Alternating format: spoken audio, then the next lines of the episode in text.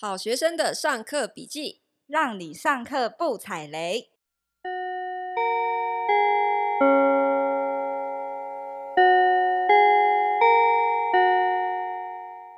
大家好，我是好学生 Ivy，我是麻瓜 Tody。Tody，你有没有觉得现在疫情升温啊，越来越恐怖啊？呃，我觉得恐怖倒还好啦，只是现在大家应该都是蛮迷惘的，就是。可能经济开始萧条啊，然后很多人的呃事业啊、开店做生意啊都受到影响，然后有些人可能也很害怕丢掉工作。对啊，像很多服务业什么的都先暂停、留职停薪之类的耶。那我不知道你迷惘的时候你都在做什么？我迷惘的时候去拜土地公。有一点点没有啦。疫情之前呢、啊，就是其实我我很少会会去问神或是什么的。嗯，那我只有真的一次是真的迷惘到我真的找不到问题，呃，找不到答案的时候。Uh -huh. 因为通常在那之前，我都会先做很多很多的功课。嗯，我迷惘的时候，通常表面看起来非常的冷静。嗯，可是我会。想办法去找答案，不论是看书啊，然后上网找研究啊，但是就是真的都问不到答案的时候，才去问神哦，就崩门呐，这样子。嗯，有有有，因为你平常真的看起来蛮冷静，你不管开心、焦虑，看起来都是那个脸，其实内心澎湃汹涌。对，那你呢？你觉得？我觉得你看起来都蛮镇定的啊。我跟你讲哦。因为我有御用的算命师啊，御用的算命师，对，只要我对人生中有什么就是重大的决定啊，或很迷茫的时候，我都会去问宇宙道理的老师们。哦，真的哦？嗯，所以你有问过什么样的老师？我问过很多奇奇怪怪的老师，所以我觉得我们这一集可以来聊聊那些特别的老师，好，好不好？好。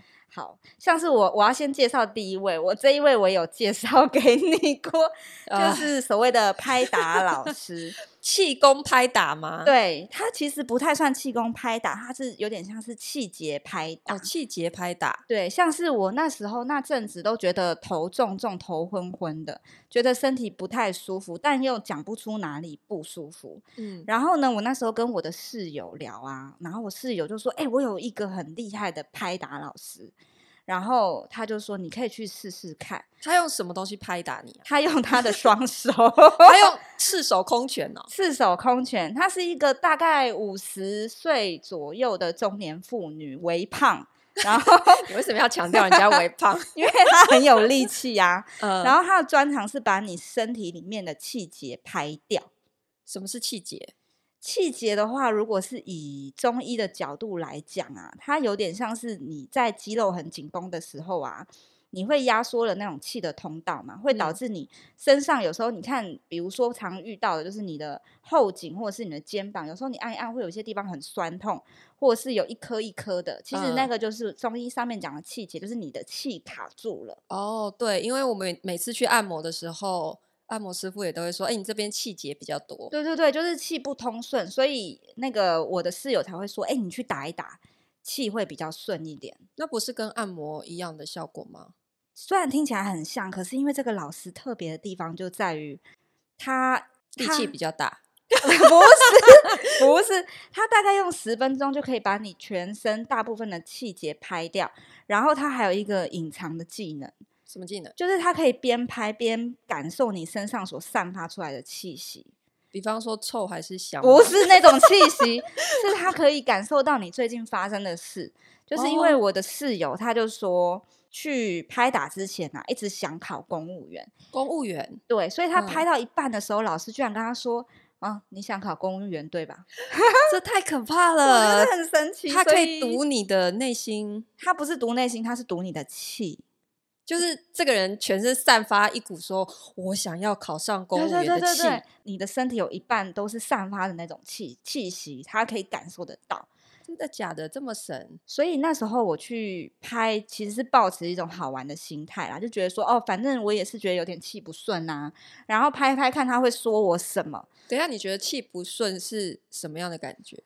是一种头昏昏的感觉，而且也维持了好一两个礼拜了。是生理上的那种头头重重的，嗯哼，我应该是没有发烧啦，欸，那时候还没有疫情，对，还没有疫情，就觉得头重重的，然后昏昏的，然后整天懒洋洋的，也不想做事。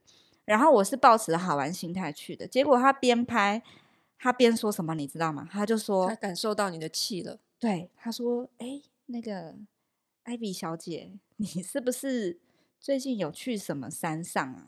嗯，然后是不是很多树的地方？然后我想想，我最近还真的有去爬山。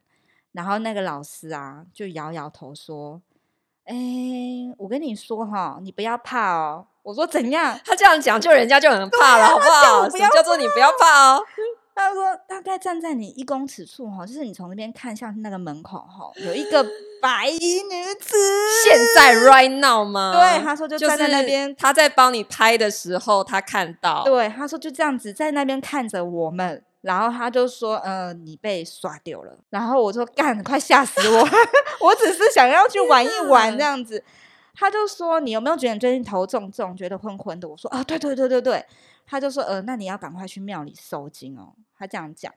然后我说：“哈，是哦，那我我必须要怎么样吗？”他就说：“就去西门町某一个大庙哦，他有指定的庙就对，对，他有给我一个指定的庙，然后叫我站在那边，然后站到有被推的感觉才能走。”结果你站了多久？我站了快两个小时，你就真的乖乖站在那两个小时都没有人推我，而且而且我看起来超诡异的，我就站在那，因为老师说不能拜，你就站着瞪着那个神明这样子，所以其实很多人来来去去这样看着我，我觉得超丢脸，可是也没办法。然后后来有一个庙公经过的时候推了我一把，我就 就是庙公推你，就是这个 sign，就是这个 sign，我就赶快绕跑了。那庙公到底为什么推你？我我哎、欸，小姐，你不要一直在那边挡路好不好？这样，嗯，我不知道，我我没有挡路，而且其实那时候人没有很多，所以我觉得那是一个 sign，所以我后来就走了。虽然我心里面也不是很确定，可是神其实是当天晚上啊，不知道是不是心理的作用。我就觉得突然脑洞大开耶，嗯，像那种很浑浊的那种情绪都开始清晰了起来。我就开始整理，我才发现我家超乱的，我就开始整理我家哦，然后我就把这个故事大放送，连我妈妈都去了。所以你很需要庙公推一把。不是，哦、这不是重点 哦，是气节拍打老师的功劳。对，我后来就真的有去，我后来只去了两次吧。后来因为第二次是陪我朋友一起去啦，就觉得哎，这个你也有推我坑啊，我也真的去了啊。对，结果我去被他揍完之后，真心觉得我我是不是得罪你？哎，哎，超痛的，有有有，我知道你好像。知道我开场三分钟我就。啊！哎呀啊！一直惨叫，然后惨叫到不行，因为真的很痛。他是用他的拳头，然后前面四根手指中间的那个指节，一直捶，一直捶，对不对？超级。然后他很多时候也不一定是捶在你的肌肉上面，他有时候是在捶你的骨头。对。这个超级无敌痛的哎！你们好像有 OK 对不对？我记得 有啊。我觉得 妈的，我到底是哪里得罪你？哎、欸，我跟你讲哦，其实除了你之外，我连我妈妈跟她一票同事都去了。结果你知道我妈妈她得到的消息是什么吗？什么？站在他面前也有一个人。在他面前也有一个人，而且是红衣女子，我就觉得 靠，为什么你的还好歹还是白衣的？对，我是白衣，他是红衣，然后就说他从从小的时候就跟着他，我觉得好恐怖哦。可是我去，他没有说什么、欸，哎，就你就真的没事，你只是白被锤这样子，我真的蛮冤枉。可是我觉得会不会是就是你自己本身信不信的问题啊？就是他也。也许就是觉得你的体质是比较敏感，或者是他觉得你比较相信这一类的，那也有可能是你的体质比较容易吸到这个，他就会看到。又或者是说，像我就是我从来不信，那他可能也觉得我不会信，所以他就也不跟我讲什么。你就一副来踢馆的样子啊！然后我当时心里满脑子就只是想说，可以快点结束吗？我很想要赶快离开这里。然后他就没有说什么。我觉得其实对啊，你你你算是你们有，就是像你呀、啊，还有你其他朋友啊什么的，好像就是比较不幸的那一派。然后我还有另外比较幸的那一派，他们比我还勤，每个月都会去报到、欸。哎。哦，是哦，每个月都去被揍一次。对对对，我觉得可能对一些人来讲是有帮助的啦。对啊，OK。不过有另一个老师，我就不太敢推荐，这个就觉得我觉得有点可怕。为什么？是因为太准吧？准到让你觉得怕？对，准到我觉得他可能有 养小鬼。是哦，嗯，我只有很年轻的时候，大概二十几年前有去算过一次命，嗯、然后其实我后来就不太去算命。哦，为什么？觉得他不准？呃也不是说我不信，而是我不太喜欢听到不好的，因为我觉得会影响自己的判断。哦，就是不管他说好还是不好，嗯，我都希望还是靠我自己的选择去决定我自己的命运。就是我不太想要预先知道。我觉得老师真的要挑诶，你刚刚这样讲让我想起来，我有一个朋友啊，他目前已经。四十三、四十四岁没结婚，一个老男人那样子。嗯、我这样讲，哎、欸，不要这样好不好？也是跟我差两岁而已，什么意思？他跟我讲说，他现在都还没结婚，他就说他当时就是听信了一个算命师，说他四十岁那年才会遇到真命天女，嗯、所以他在四十岁以前都在乱搞，就是到处乱玩啦。哦、他觉得反正那些都不是他真正的，嗯，就是。老婆嘛，然后后来他现在搞得他之前的那种女生都没有好好的对待，然后现在才就是好像状况越来越不好，状况越来越不好。可是很多人也知道四十岁之后，反而状况越越来越好啊。好啦，那也不能怪那算命师，但是他确实因为这个原因有稍微被这个算命师所影响，然后导致他的可能在判断上面、哦、对，其实，对，其实有可能最后是他自己的。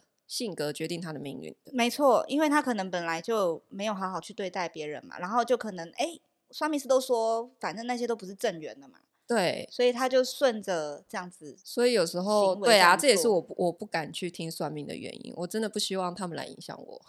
也是，不过我这现在讲这个塔，这个算命师他是算塔罗的啦，嗯、然后也不是说我特别去找，因为他就是刚好一个咖啡厅里面就是有一个这样的服务，就是你可能点一杯咖啡或饮料。嗯，然后就可以帮你免费算塔罗。塔罗听起来没有很恐怖啊，就只是一个抽个牌，啊、看看里面的图样，嗯、然后看看你这三三五个月的一个状态嘛。然后我是抱持着贪小便宜的心态去了，就想要吃饭啊，顺便玩玩嘛。然后我发现它不是一般的塔罗牌，它、嗯、它叫做财富能量塔罗。财富能量，所以它是 focus 在财富方面的。对，但是它其实其他的地方也可以，就是比如说你可能情感啊或健康也可以。但是我觉得诡异的是，它翻开来其实并不是像一般你塔罗上面会看到的一些呃有意象的图案，它其实只是一般你看不出来、无法解读的几何图形。嗯哼，它没有什么故事图或意象可以去解释。所以不像一般塔罗，你翻开来之后，你可能会看到什么天使啊、魔鬼啊什么的，对对对，它就是单纯几何图形。对，然后呢，我就想说，哎，我怎么看不懂？然后他就笑笑的，然后拿着一个毛笔，毛笔哦，对，拿了一个毛笔，然后把这个毛笔放在那个塔罗牌上面，然后旁边还有一个水晶球，水晶球，对，然后很神秘的说，嗯、这个水晶球会告诉我你这张牌的能量。所以水晶球你看到什么？是透明的？我怎么可能看得到？所以你看到就是一个 透明的球。对，在我的在旁边，然后他就拿着一根毛笔对着那个塔罗牌。然后我本来也觉得反正只是花个三百块吃个饭而已，能有什么？结果他马上就说：“哎、欸，你是不是有负债？负债？对，他说大概一百到三百。我吓一跳，因为其实我真的有一些负债，我有借大概一百万。哦，其实是贷款。”对，贷款。嗯哼然后他就神秘的笑一笑，就说：“你如果要问事业，你事业要做大，你要继续增加你的负债比。”然后我就说：“继续增加负债比的意思是叫你继续借钱哦。”对，他说：“你的借钱不能停哦。”我就说：“呃，没错啦，我今天的这个贷款其实真的是用来做投资。”然后他就突然又笑了笑，说：“你有对象吧？”我说：“对啊。”然后他就说，他投资你大概三十到五十万吧。我说靠，怎么那么准？就真的是真的，因为我男朋友他真的是有在投资我做一些生意。然后他就说，嗯，你们之间不能超过七十哦，顶多八十你就要结清了。就是你们之间的借钱，对，这数字不要超过八十就要结掉。对对对。然后我就很紧张的说，怎么样？是他投资我是会拖累我是吗？他的能量不好是不是？嗯，然后老师说不是，是我的个性。他在牌面上面看到我个性是没有办法欠人家那么多的人情压力。他说如果欠超过可能七八十，然后如果我又没有办法有很好的绩效的时候，我会很紧张，打坏打坏彼此的关系。哦，就是对你们之间的感情是不好的。对对对，然后我觉得这这些都让我觉得有点可怕，因为怎么有办法讲出这么精确、太精准、太精准的数字？然后后来他又看了一下，就是说你是否有个老师？哎，他真的没有给你背景调查过？我觉得是随机的，所以我就觉得他有养小鬼啊。然后我心里想说，但我超多老师的，不然怎么会开这个节目？你就是上了超多的课啊！我，我就是好学生呢、啊。他他说你有一个老师，然后呢，他就说不是你常常去找他的那个老师。我说哦，那一位啊，嗯。然后他说你每次去找他都在嘻嘻哈哈的。然后我就说呃，然后呢，他说你太邋遢了。我哎，这话锋一转，对，怎么忽然人身攻击了起来？我很美颂，他说靠呗，为什么会这样讲？他说你头发真的太乱，你去好好整理一下你的头发，因为你都乱七八糟的。然后就开始骂我，哎。对，他就说好好跟着你们老师。他说，但是前提是，请你把头发弄整齐一点，你正经一点，认真一点。以后去见老师之前，头发要先去烫一下，弄一下头发。他就说，我后来想想，对耶，我每次去他家，我都是躺在地地上或者是沙发上，然后看起来真的很不正经。哦，然后后来呢，我最后就问他说，哎，那可以推荐我发型师吗？他说：“OK，没问题，我给你加个 line 哦。”我们哦，所以 所以其实有异业结盟，是不是？是不是果然一定要说你邋遢，然后说你发型不行，然后要推荐发型师给你？对，我心里想要靠北哦，果然吧，马脚对马脚给我露出来了吧？但是我后来发现他没有这个意思。嗯、呃，为什么？因为他把我们拉到同个群组之后呢，那个发型师就退群了耶。就是。他好心说把那个发型师拉到你们群组，然后说：“哎、欸，这位小姐可能有……对对对，他还没讲完话，他就说不好意思，这个人有一些发型的。然后还没讲完话，那个人就秒退，秒退。我想说，哎、欸，可能是有仇吧，所以我误会了吗？他们不是合作关系，还是他欠那个发型师钱没有还？我不知道。我觉得就是一个可能没有讲好的一个所谓的联盟行销，没有讲好这样子，太好笑了吧？对，后来我就觉得。反而，总而言之，他给我的意见就是，我必须要还是要把我这颗头弄好。这颗头，对。我回去就跟我男朋友聊，我就说：“哎、欸，我靠，我觉得他有养小鬼，他把一些数字讲的那么精确，而且准到有点可怕。”不过后来我男朋友讲，他就说，或许他真的能感受到一些能量，就是其实就很像宠物沟通一样啊。哦，像宠物沟通，其实可以看到你家里的摆饰嘛。其实有点像灵媒。对，有点像灵媒，但是他不见得是有养个派一个小鬼去你家看一 round，其实也可能不是这样，他可能可以透过某一些你抽的牌，然后真的去感受到你的能量。其实说到宠物沟通，我以前其实也是不相信的，因为我对于灵媒这样的事情，其实都抱持一个蛮怀疑的态度啦。就是，嗯，我我不确定它是真，但是我也没有说它一定是假，我只是不太了解这件事情。可是。我之前有养一只猫嘛，叫 Lily 嘛，嗯，然后它是一只肾脏病末期的猫，嗯嗯嗯。那它在离开之前，我们就有带它去过宠物沟通，嗯，结果就其实我一开始真的是半信半疑，你超铁齿好不好？我那时候就会想说，他问的那些问题会不会其实就是在做一个推测，就是他有可能。做一些问题的推测，然后他就可以判断一些结论出来给你嘛。嗯，还有可能问一些比较通识性，可能适用于每个人、每只动物的，然后来去做推测。这样，可是那一次就是因为我们带莉莉去到一个新的环境，嗯，就是我带她去呃去台东去去那边玩，然后在那个房子里的时候呢，因为她她很怕生，嗯，她胆子很小。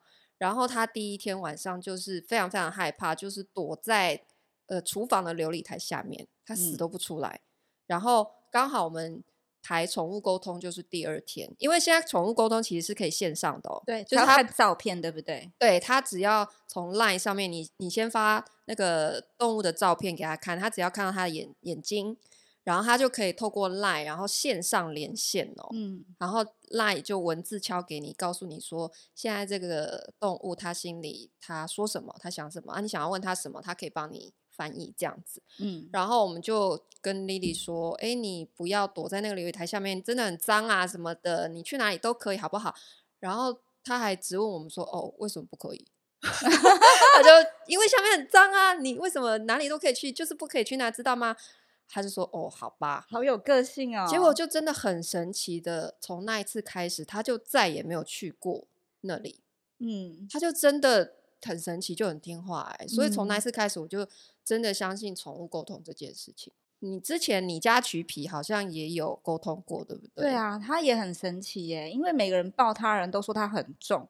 结果他一进到那个宠物沟通师的工作室的时候，他第一句话就跟宠物沟通师介绍说：“你好，我很重。”我做妈妈的我有点心酸呢、欸，我觉得哎，对啦，你很重，可是你为何要跟人家说你很重？因为每个人都他觉得是一种夸奖，他觉得每个人真的每一个人抱起他都说哦，他好重哦。这样子，然后你好，我很重。对，你好，我很重。然后我我以前好小只，我现在长得很长，这样子就是介绍一些奇奇怪怪的事情哦。因为在动物界，体型大小关系到他们的权威嘛。对，就是地域性。对。对然后他还有讲说，嗯、呃，我是第二只，确实他是我养的第二只猫，所以我觉得哇，他的脑袋很清楚哎。当我说我你脑袋很清楚哎，他还说我很聪明吧，不要再说我笨。我想说。哦，你还知道我有说你笨哦？哎呦，就是我，哦，其实他们真的都听得懂，他们听得懂，所以大家家里有宠物的人，就是你们真的好好对他们呢。你们到时候去宠物沟通会被发现。对啊，如果你想要做什么事情，其实你好好跟他说，他是他是可以接收得到的，对，他是可以知道的，真的。而且这样聊一聊之后，我就想到你刚刚讲那些东西，我想说，其实我其实今年的状态也没有特别好。怎么说？就是你整个。整个，因为我也是蛮焦虑的啊。前阵子我也是蛮焦虑的，所以我其实也有继续就是使用我的御用老师，还有去给老师算命，就对。对，我还是有去给老师算命，就是一年排一次流年这样子。嗯，然后诶，像是我觉得啦，其实大家对于我们今天聊这些算命的事情，也不要觉得说哇很怪力乱神什么的。对我来讲，它其实有点像是心理咨商，它有点疗愈的效果。它有疗愈的效果，可能八百一千的，它就可以告诉你说，帮你抽一个流年，告诉你今年的状况。像我今年抽到的状况就是四面楚歌，他就说你今今年的状况，其实你到哪碰机会也都不太会有什么成效。但是我今年就比较适合潜心学习这样子。哦，这就是你今年疯狂上课都不工作的原因。有在工作，只是没有在认真工作。OK OK，对。然后我想讲一个小故事，就是我我觉得大家也不要排面排斥算命老师这件事情，是因为我在之前有去英国打工度假，但是我去之前呢，其实我也是非常非常的犹豫，因为当时我要离开我当时的工作的时候呢，我的老板因为知道我想离职了，因为我也都办好打工度假签证了。然后老板就给我很很好的条件，希望我可以留下来，帮我加薪升职，调调一些更有发展潜力的单位这样子。嗯，然后我就变得很犹豫啊，哇，钱变那么多，然后职位又升这样。后来我就哎，朋友要算命，我就跟着去嘛。